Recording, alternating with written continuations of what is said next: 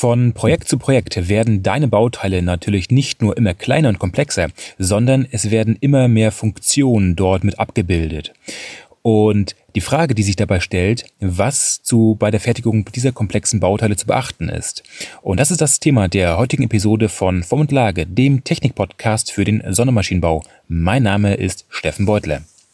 Ja, wie schon eingangs erwähnt, werden die Bauteile natürlich immer komplexer und kleiner.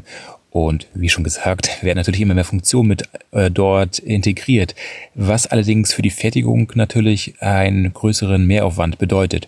Nicht nur, dass die Toleranzen immer kleiner werden, nein, das ist natürlich klar, sondern dass es oftmals möglich oder nötig ist, dass immer mehr Fertigungsverfahren an der Fertigung der einzelnen Bauteile integriert werden müssen. Was soll das heißen?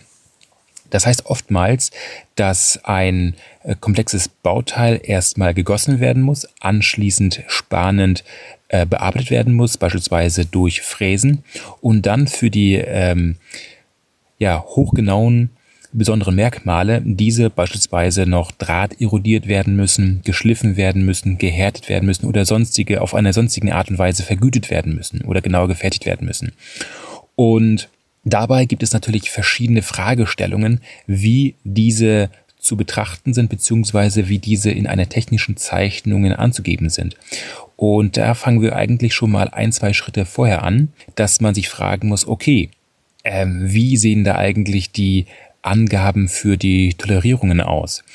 Grundsätzlich ist es ja so, dass wir in einer technischen Zeichnung erst einmal so wenig wie möglich eintragen möchten, aber gleichzeitig vollständig und eindeutig sein müssen in den Eintragungen und versuchen daher natürlich möglichst viel über die Allgemeintoleranzen abzudecken. Das Problem ist nur, es gibt äh, nicht eine Allgemeintoleranz für alles, sondern die Allgemeintoleranzen gelten immer nur für das jeweilige Fertigungsverfahren. Soll heißen, die allseits bekannte ISO 2768 gilt nur für metallische Werkstücke, die spanend oder umformend gefertigt wurden, nicht aber urformend, beziehungsweise wenn wir Werkstücke haben, die aus Kunststoff äh, bestehen oder Bauteile, die äh, schweißend gefertigt wurden. Da gelten natürlich alle andere, äh, andere Allgemeintoleranzen. Was meine ich damit genauer gesagt? Oftmals ist es so, wenn wir beispielsweise mal ähm, an komplexe Bauteile denken, äh, im Anlagenbau ist es natürlich ein anderes Thema, aber schauen wir mal in den Anlagenbau. Da ist es so, dass es sehr, sehr schwierig ist, große, komplexe Bauteile, die man schweißtechnisch erstellt hat, im Nachgang äh, frästechnisch zu bearbeiten. Sprich, entsprechende Positionsbohrungen oder allgemein Befestigungsbohrungen dort einzutragen, äh, einzu, äh, ja, fertigen, zu fertigen. Deswegen geht man dort vor, dass man zuerst die, äh, die Halbzeuge bearbeitet, sprich dort äh, diese nicht nur zurecht schneidet, sondern natürlich auch gleich die Befestigungsbohrungen ähm, dort integriert. Und an der Stelle gilt, äh, gilt die ISO 2768 und anschließend verschweißt man die einzelnen Bauteile. Beim, Verschleiß, beim Verschweißen ist es allerdings so, dass das ein anderes Fertigungsverfahren ist und dort natürlich auch ganz andere äh, Toleranzen gelten, also im Sinne der Allgemeintoleranzen. Und das kann natürlich dazu führen, dass die zuvor hochgenau gesetzten Positionsbohrungen an einer ganz anderen Stelle sind. Das ist jetzt mal natürlich ein ganz, ganz abstraktes ähm, Beispiel aus dem Anlagenbau. Wenn wir zum Beispiel ein Stück weitergehen und mal in die, ja, ich will nicht sagen, die, die Feinwerktechnik gehen, sondern eher in den normalen Maschinenbau. Und zwar bei der Bearbeitung von Kunststoffwerkstücken oder auch Graphit, also Werkstücke, die aus Graphit bestehen. Da ist es so, dass man hier auf gar keinen Fall die Allgemeintoleranz für, nach der ISO 2768 anwenden darf, weil diese Bauteile äh, wesentlich unterschiedlich sind in ihrer Verarbeitbarkeit. Das heißt, dadurch, dass sie oftmals im Spritzkurs hergestellt wurden, dass und diese natürlich abhängig und diese Toleranzen abhängig äh, sind von dem E-Modul der einzelnen Bauteile, der einzelnen Werkstücke, kann man dort die Allgemeintoleranz für die metallischen Werkstücke nicht drauf anwenden. Ja, so worauf möchte ich jetzt noch überhaupt äh, im Speziellen drauf eingehen? Und zwar, wie schon eingangs erwähnt, werden die Bauteile natürlich immer kleiner und komplexer und die Fertigung wird natürlich auch nicht mehr nur in einer nicht nur in einer Aufspannung mehr gefertigt, sondern nicht nur mehr nur von einem Fertigungsschritt. Das habe ich ja äh, daran schon mal ein bisschen versucht zu verdeutlichen, indem ich sagte, dass beispielsweise Werkstücke gegossen werden, anschließend gefräst werden und zum Schluss ähm, geschliffen, Draht erodiert und anderweitig vergütet werden.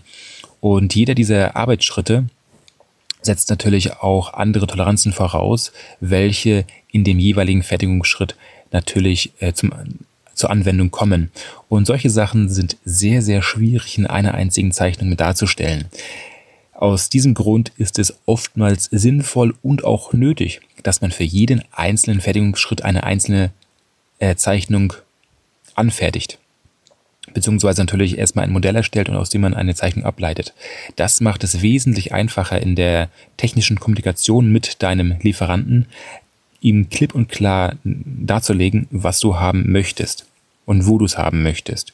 Denn oftmals sehe ich, sehe ich es in der Praxis, dass der Zulieferer ähm, ja, Zeichnungen bekommt, die das Bauteil in, der, in dem Ergebnis zeigen. Das ist ja grundsätzlich erstmal okay so. Bloß die Frage, die sich dann stellt, und zwar für den Lieferanten, ja, äh, wenn er zum Beispiel irgendwelche Bereiche nur räumen soll, was für ihn gilt, was soll er jetzt räumen und woran soll er sich orientieren? Ähm, gerade bei sehr, sehr feinen Bauteilen ist es sinnvoll, dass man, dass man dem Lieferanten erstmal ähm, ja, ein gewisse Hilfsmittel zur Hand gibt, indem er, an denen er sich richten kann und weiß, aha, an diesen Stellen wurde es im Vorfeld von Lieferanten A bearbeitet. Die sind also für mich äh, zur Nutzung freigegeben. Also kann ich als Lieferant B die entsprechenden Funktionen stellen, beziehungsweise Fun ähm, ja, besonderen Merkmale, die für mich relevant sind, ähm, ja, bearbeiten, fertigen, wie auch immer. Sodass das Bauteil im Nachgang dann zum Lieferanten C gehen kann oder zum Kunden selbst. Natürlich machen sich das viele Kunden beziehungsweise viele Abnehmer sehr, sehr einfach, indem sie sich einen äh, Lieferanten für alle Bereiche äh, suchen, also sprich die Lieferkette so kurz wie möglich halten möchten, sodass sich dann ein, ich sag mal, ein Hauptlieferant um alle Bearbeitungsschritte äh, kümmern darf. Davon rate ich persönlich allerdings mehr oder weniger ab. Was heißt mehr oder weniger? Ich rate davon ab. Warum? Natürlich wird dann die ganze Geschichte von wegen Haftung und Qualität auf einen Dritten abgewälzt. Soweit ist es gut.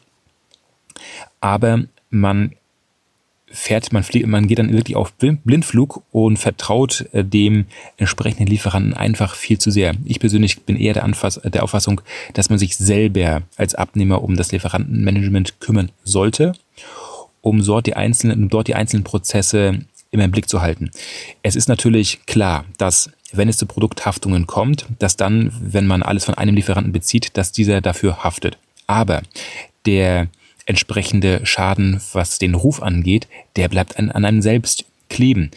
Und deswegen ist es schon ein Grund dafür, dass man ähm, selber das Lieferantenmanagement durchführt und an jeder Kette ganz genau guckt, was diese einzelnen Unterlieferanten machen und natürlich auch dementsprechend die Qualität überprüft. Natürlich nicht von jedem einzelnen Werkstück, sondern stichprobenweise und dann entsprechend diesen einzelnen Lieferanten in der Lieferantenkette auf die Finger haut, wenn der etwas nicht richtig macht. Und das funktioniert natürlich nur dann, wenn, jeder wenn jedem Lieferanten auch ganz klar mitgeteilt wird, was der an welcher Stelle wo und wie zu tun hat. Und das geht natürlich nur dann, wenn man nicht eine einzige Hauptzeichnung hat für sehr, sehr komplexe Bauteile, die man einfach von einem Lieferanten zum nächsten weiter durchreicht, sondern dass man für jeden Lieferanten beziehungsweise für jeden Verarbeitungsschritt eine einzelne technische Zeichnung hat, die ganz genau explizit eindeutig und vollständig beschreiben, was der jeweilige Lieferant zu tun hat. Und dann kann man sich auch sicher sein, dass man das bekommt, was man haben möchte.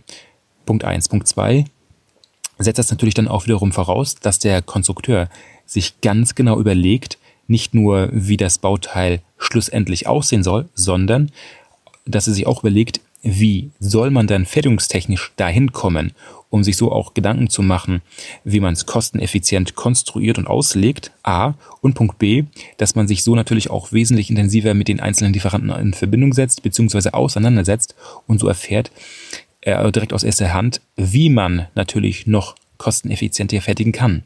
Denn wenn alles von einem Hauptlieferanten durchgeführt werden soll, dann muss man sich natürlich nicht wundern, wenn das natürlich sich preistechnisch auch widerschlägt. Es geht natürlich alles wesentlich schneller, beziehungsweise in, in, in der ersten Betrachtung wesentlich schneller, aber die Probleme, die im Nachgang auf einen zurückfallen, die sind immens. Dementsprechend sollte man ganz behutsam eine Lieferantenkette aufbauen und ganz genau überlegen, welchen Lieferanten nehme ich, was äh, teile ich dem mit, was er zu tun hat und wo an welcher Stelle, beziehungsweise wie baue ich die einzelnen Zeichnungen auf, die einzelnen Fertigungsschritte. Das war's mit der heutigen Episode rund um das Thema, äh, was bei komplexen Bauteilen zu beachten ist und wünsche dir bei, dabei bei der Umsetzung viel Spaß und mach was draus.